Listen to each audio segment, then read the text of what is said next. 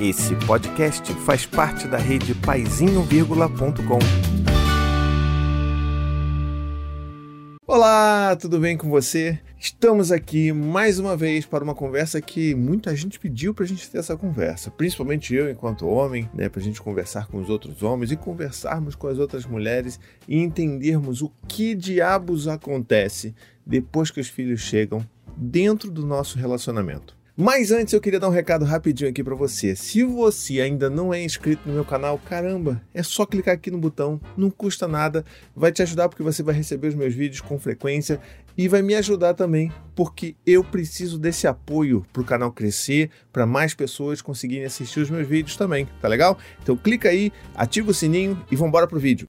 Olha só, peraí, eu vim aqui rapidinho só para dar um aviso muito bacana para você, tá bom? Existe um podcast chamado Coisa de Criança, um podcast que eu faço com a Anne, minha companheira. Pois é, e a gente faz um podcast de altíssima qualidade para as crianças, para os nossos pequenos ouvintes curiosos. Você pode ouvir, sabe aonde? Lá no Spotify. E mais, você pode ouvir gratuitamente. Não precisa de conta premium, não precisa de nada. Você pode baixar, deixar guardado ali, baixado para você ouvir sempre que você quiser, sem gastar internet. Não tem desculpa para você não ouvir o podcast Coisa de Criança. Então vamos agora pro vídeo. Bom, uma das perguntas de ouro que acontecem desde que eu me conheço por gente criando conteúdo aqui sobre parentalidade é quais são as mudanças que acontecem dentro do relacionamento depois da chegada dos filhos. Então acho que a gente pode fazer uma conversa bem ampla sobre isso porque é importante, tá? O primeiro passo é entender e, na verdade, assumir né, e, e registrar que de fato os nossos relacionamentos vão mudar. Mas por que, que eles mudam, né? Será que é por causa da criança em si? Será que a criança vem com esse objetivo maquiavélico de destruir um casamento? De acabar com a felicidade das pessoas? Não, nada disso.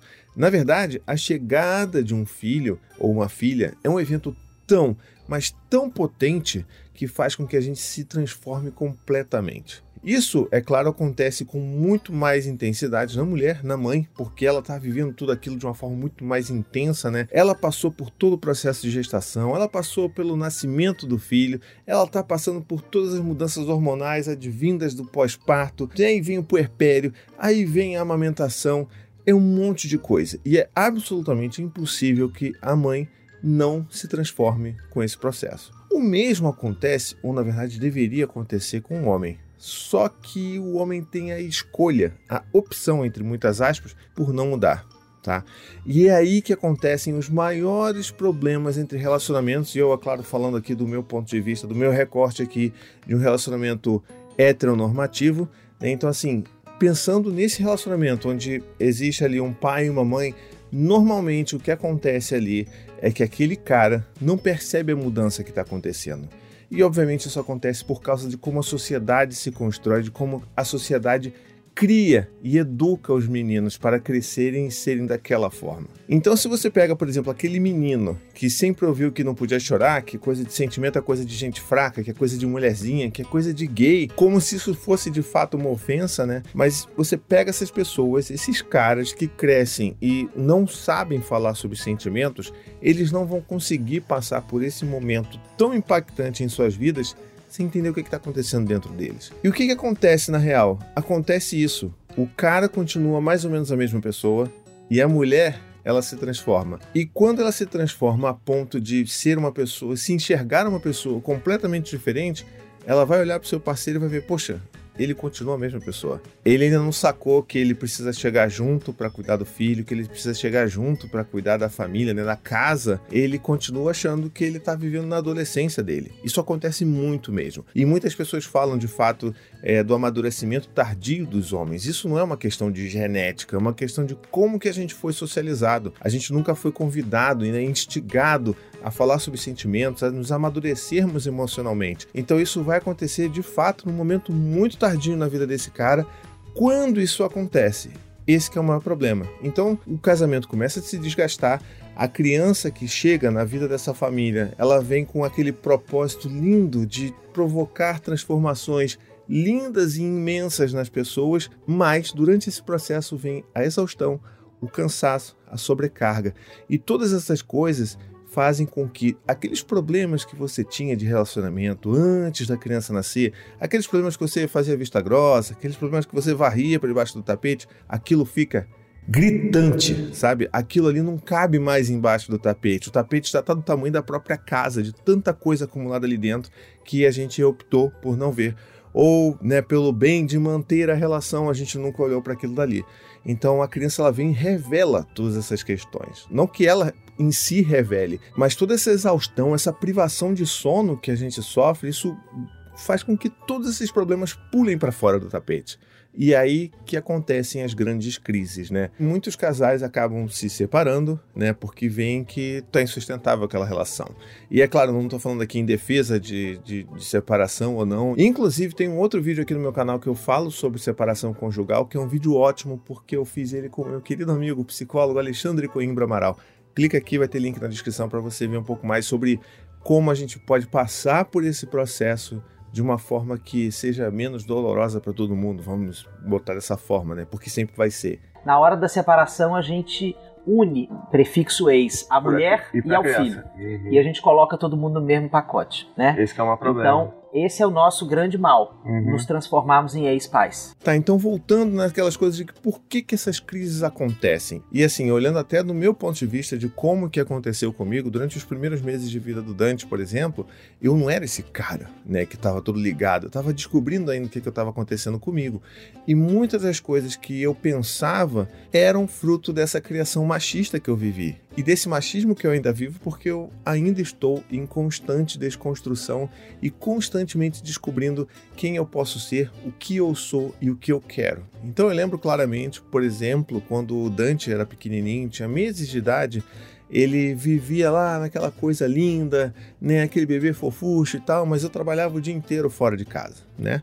E aí quando eu chegava em casa, poxa, eu tô chegando em casa, eu vou ver meu filho, vou ver minha esposa, caramba, eu quero ah, fazer uma festa aqui, vamos comemorar e tal. E eu sempre encontrava a Anne completamente exausta. E eu sempre encontrava a Anne, às vezes, até um pouco, né, grosseira comigo falando coisas grosseiras comigo. E eu ficava sempre assim, poxa, mas caramba, o que, eu fiz de errado? Porque, pô, eu cheguei agora, sabe? Eu tô tentando aqui, não sei o quê. E demorou um tempinho para entender que, na verdade, aquilo não era sobre mim. Era sobre a Anne, sobre o quanto ela estava completamente exausta, solitária, e eu né, tava ali no meu privilégio. Por mais que eu tivesse que sair para trabalhar e tudo mais, e ela estava em casa com, com o Dante, eu ainda tinha liberdade de sair de casa de não ter que ficar 24 horas por dia com o bebê.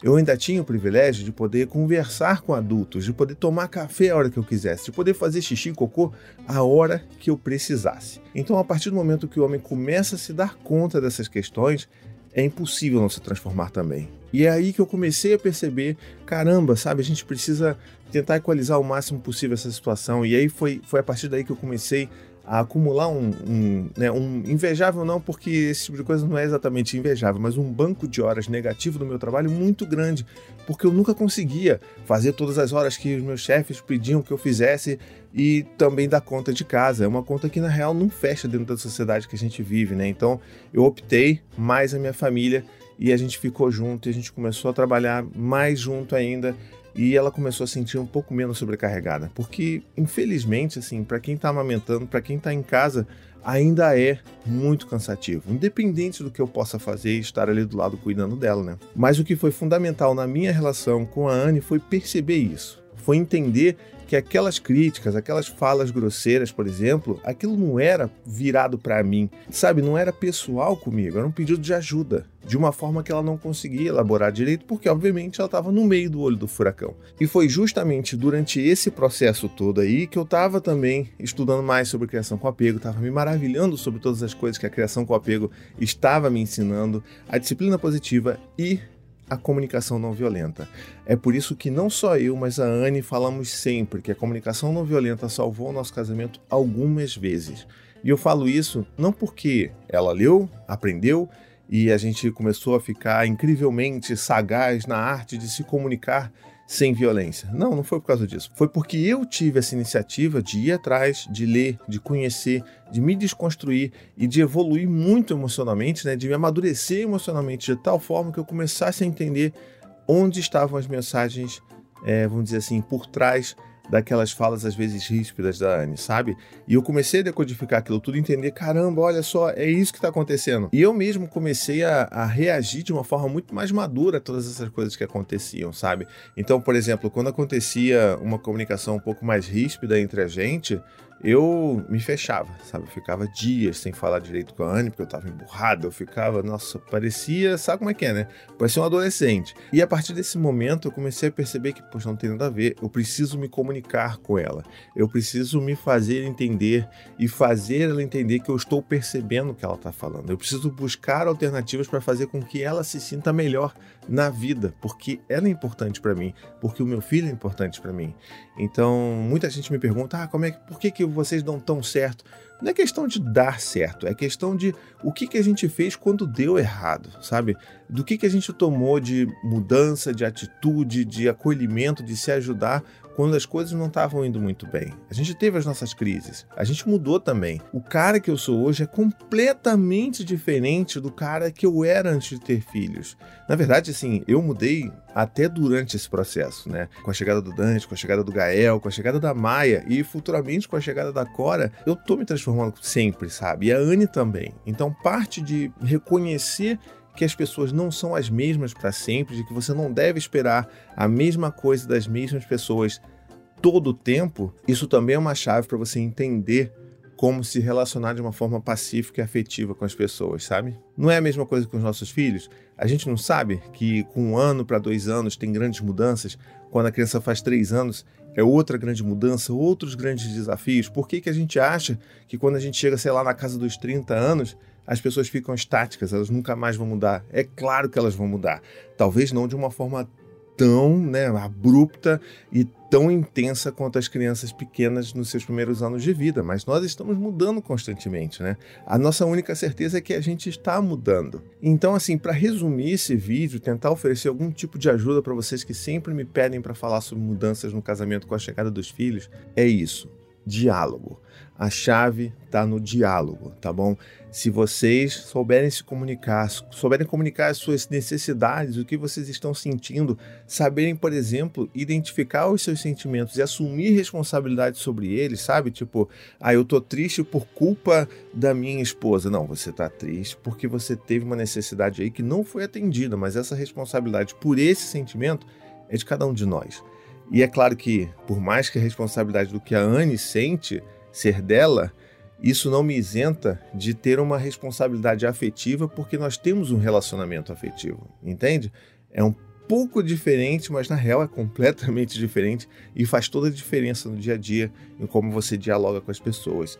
Então, a minha dica é: diálogo. Se vocês não conhecem o que é a comunicação não violenta, eu tenho um vídeo ótimo aqui, um vídeo um pouco antigo, mas está aqui no link da descrição.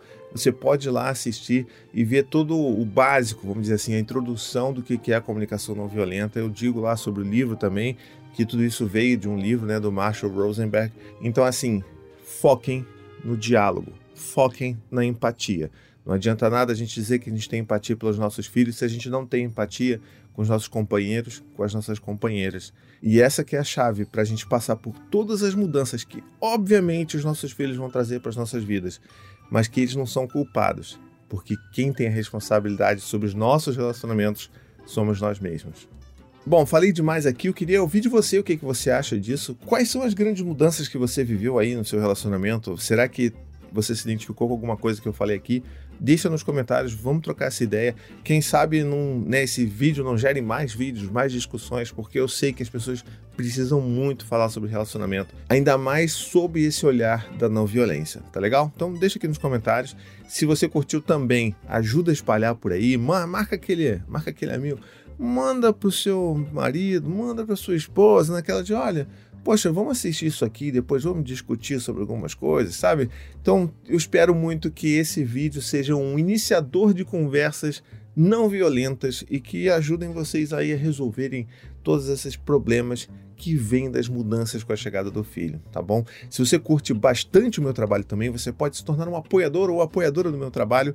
Vai lá em apoia.se barra paizinho, vírgula, com só, eu digo só 15 reais por mês, você entra lá no meu grupo de apoiadores, lá um chat secreto no WhatsApp que a gente conversa troca ideia, se ajuda, é uma coisa linda, uma comunidade linda que a gente cria ali.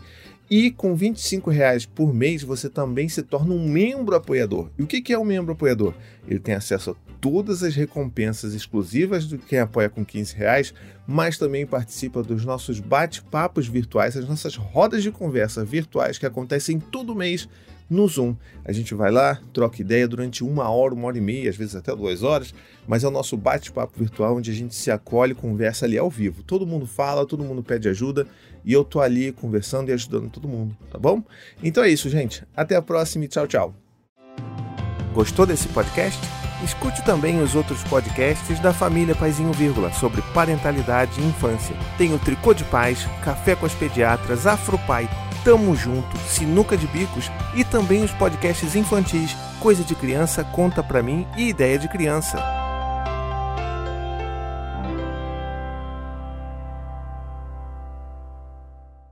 To the 25 senators who just voted against U.S. veterans and their families, you flip flopped, voted no on the Honoring Our Pact Act. You know it provides medical help to vets, makes amends to veteran families who lost children to recklessness.